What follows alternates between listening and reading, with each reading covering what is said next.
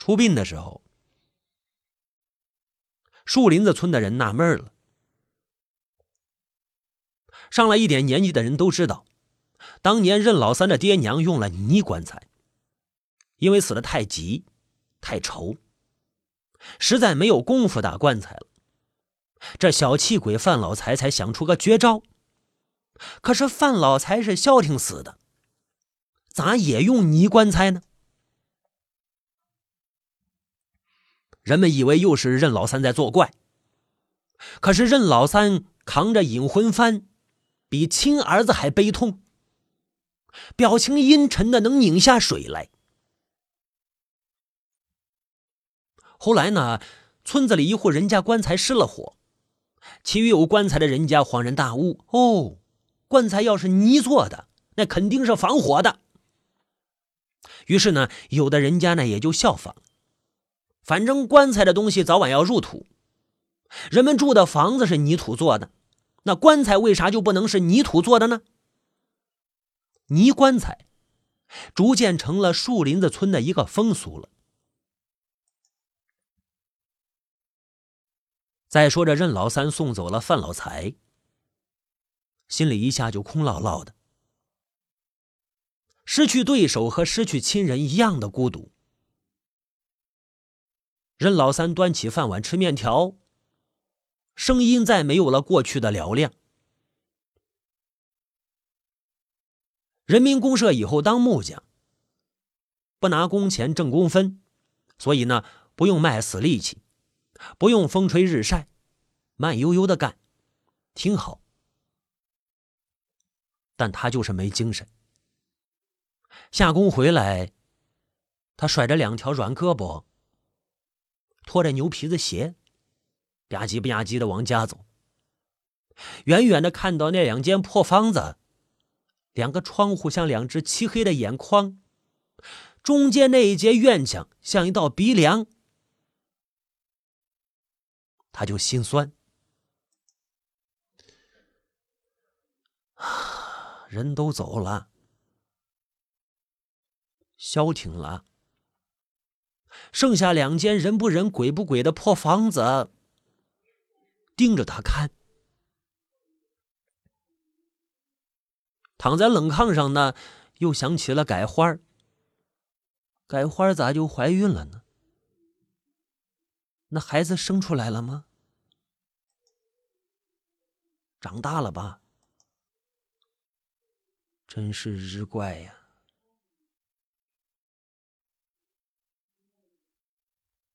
那一阵呢，队里做一批农具。有廉架、推楼、胶轮车等等，让任老三砍榆树。任老三砍树像杀人似的，竟有点上了瘾，做梦都在砍树呢。路上碰见田队长，田队长远远的就喊：“哎，任老三，提起裤子，走路拿脚后跟走，那裤裆快扫到地皮了。看你这个水当尿裤的。”左邻右村的名声又不太好，我们村啥时候能摘掉有光棍的帽子呀？要不条件放低一点啊？三间子有个寡妇，带了三个娃，把她娶过来，自己也省事去。任老三呢就呵呵的笑啊，男人要是图省事，娶老婆做甚啊？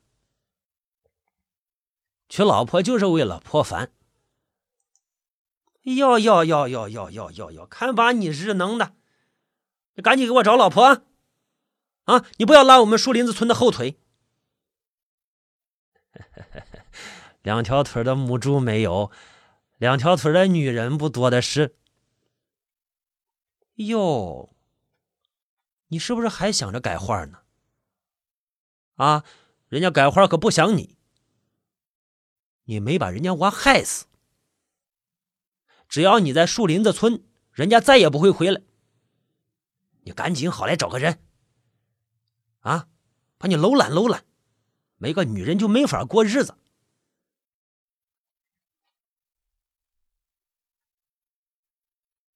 队长的话放出去，村里的热心人呢，就给任老三张罗媳妇这样任老三在村里关注度就提高了。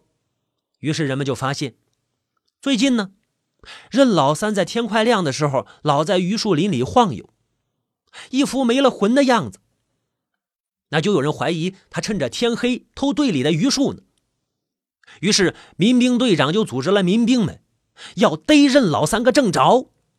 那一夜月亮很好，人们看见任老三提着锯子到了榆树林。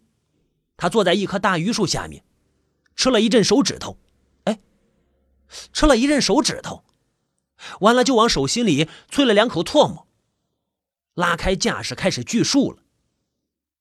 村民们兴奋地包围上去，啊！猛然打量手电筒，他们被大片的鲜血给吓呆了。任老三在锯自己的一条腿呢。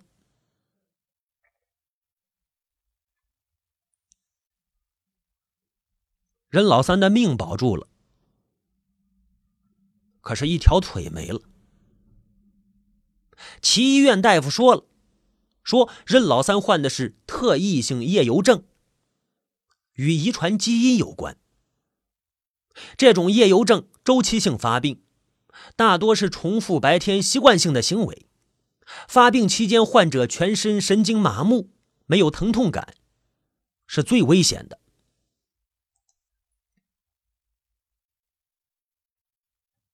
任老三坐着队里的轿车回村，村里人到南渠迎接他，人们的表情很是惨淡。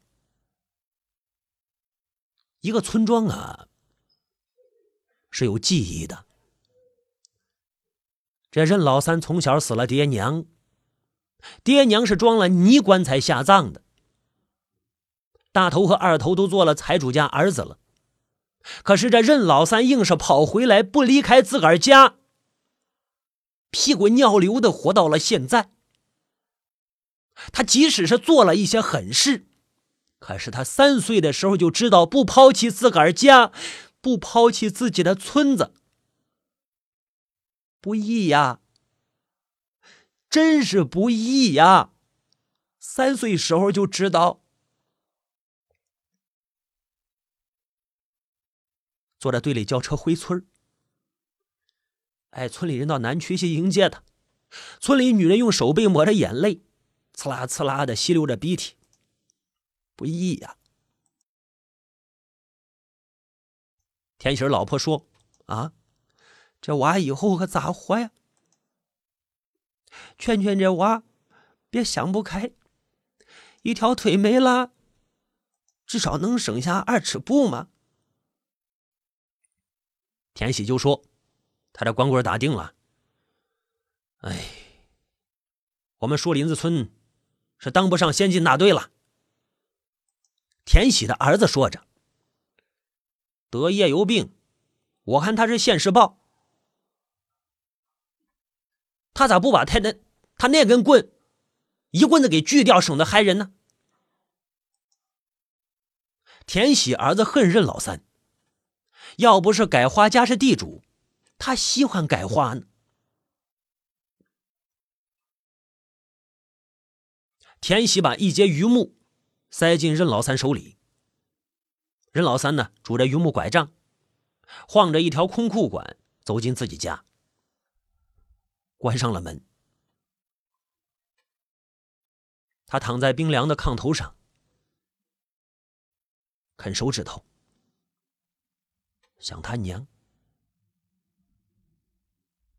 娘在他没有断奶的时候离开他，他永远走不出断奶期，永远想他的娘。他现在知道他的娘是咋死的了，知道了。他三岁那一年，黎明前最黑暗的时辰。娘穿戴停当，打开门，绕过院墙，他去给改花喂奶。夜游中的娘不知道改花的娘抱着改花往娘家去了。炕上只有改花的爹。他推开改花家的门，上了炕，撩起了衣襟，露出了饱胀的乳房。改花的爹就扑过来。太阳出来时候，娘醒过来，看到自己睡在一个男人的身边，她惊恐的顺手从针线筛箩里抓住了一把锥子。那个不知真相的男人战战兢兢的给他跪下来，两条腿颤抖的要抖下猫来。于是，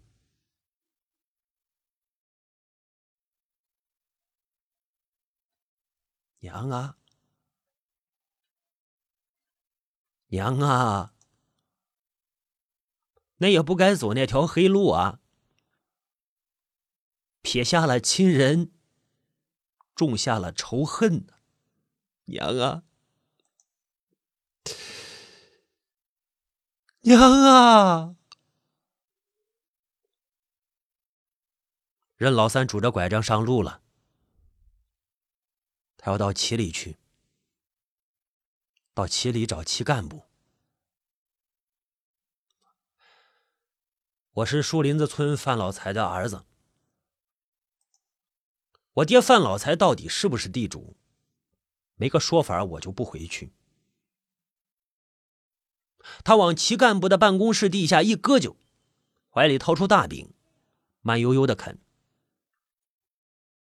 当年的土改工作组早已解散了，齐里也不知道这事儿该咋办，于是呢，就向盟里打了报告，说了详情。任老三还是怕他们互相推诿，没有结果。就要求拿着报告到盟里督促，到盟里就得坐火车，坐火车就得要盘缠。齐干部把他指向了民政局，哎，民政局可真是个好地方，立马给他十块钱办公费。任老三坐了火车，咣咚咣咚咣咚咣咚去了蒙里，他根本就没有买票。他亮出了齐里给蒙里的报告，又拍着自己断腿。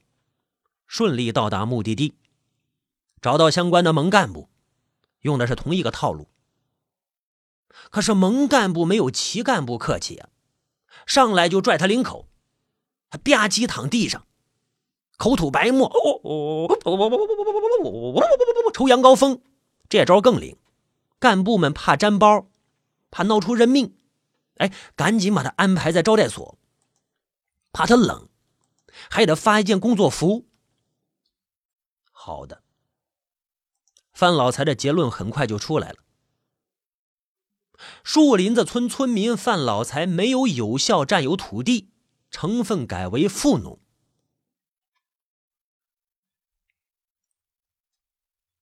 原来这么简单呀！盟里干部上下嘴皮子一呼他，哦，范老财就不是地主了。哎，哎，这下任老三可得意了，怀里揣着红头文件，穿着那件工作服进了树林子村。村里人都围上来，掏出红头文件，把一张十块钱的票子甩的是啪啪的响。村里人都唏嘘呀：“哎呦，任老三其实是个好人嘛。”夸的任老三脸一阵阵发红。任老三一激动，就对田喜说：“这十块钱是盟里给范老财的摘帽钱，我做主，交给队里了。”哎呀，田喜队长高兴的直搓手。他摸着任老三身上的衣裳，哎呦，挨个摸了四个口袋，吸着口水说着：“哎呦，再别上一支钢笔就更好啦。”哎呀，这衣裳。田喜是个好队长，他不死心。七月十五这一天呢，队里分了老牛肉，田喜叫老婆压了几把山药粉条子，提到任老三家里来。他把牛肉呢剁吧剁吧扔进锅里，怀里掏出二锅头。他们盘腿坐在炕上，红腌菜就着二锅头，你一口我一口，等着锅里的牛肉烂熟。几杯酒下肚呢，田喜就说：“三儿啊，你要是不锯短一条腿呀，你可以当我们村的民兵连长。”任老三就摇头：“当不上。”乡亲们都说我是个狠人，坏名声顶风臭十里。外村人也知道我这个人不是个善茬，哎，你错了啊！田喜一梗脖子，这你就错了。男人嘛，就是要狠。你看刘邦跟项羽，狠了能做大事你要是不狠，那改花能稀罕你？哎，任老三摇着红胀起来的脑袋。其实我跟改花没那事儿。神啊！田喜儿大睁着小眼睛，你鬼叫神？不是，改花肚子里装了你的种，这谁不知道？哦，哦哦哦！你你说你跟改花没那事儿，那可不厚道啊！我们河套里的男人不这样。改花亲口说：“他肚子里的娃是你任老三的，要嫁给你。”改花的名声坏了，你又不上门求亲，改花爹娘下不了台，才不得不把亲闺女嫁给狼山一老瘸子。你现在说改花肚子里娃不是你的？谁的？啊？那改花的名声又坏了一层子。不是，田队长，田田队长，田队长。任老三听了田喜的话，急了，他扳住田喜的胳膊：“田队长，我真没有鬼叫。改花肚子里的娃，可能是我的，可是我跟改花没那事儿。”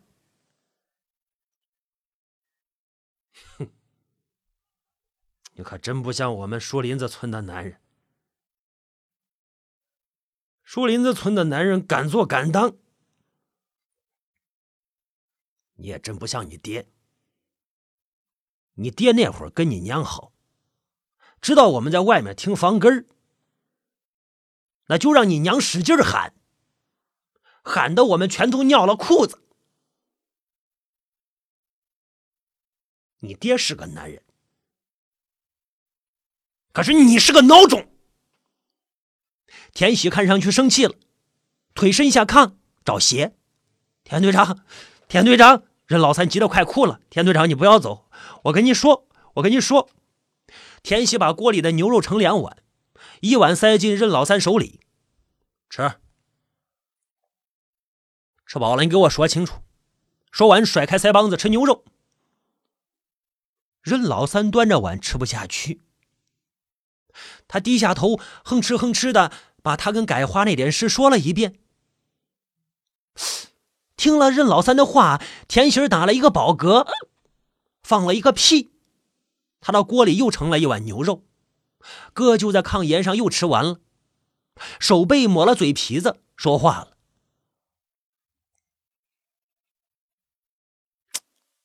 猪日狗的糊涂事真是跟上鬼了。”那就是说，你身上那个东西从来没有用过。任老三点点头。你那个驴嘴从来就没有伸到料槽里。看你说成个甚了？你说你人囫囵还好说。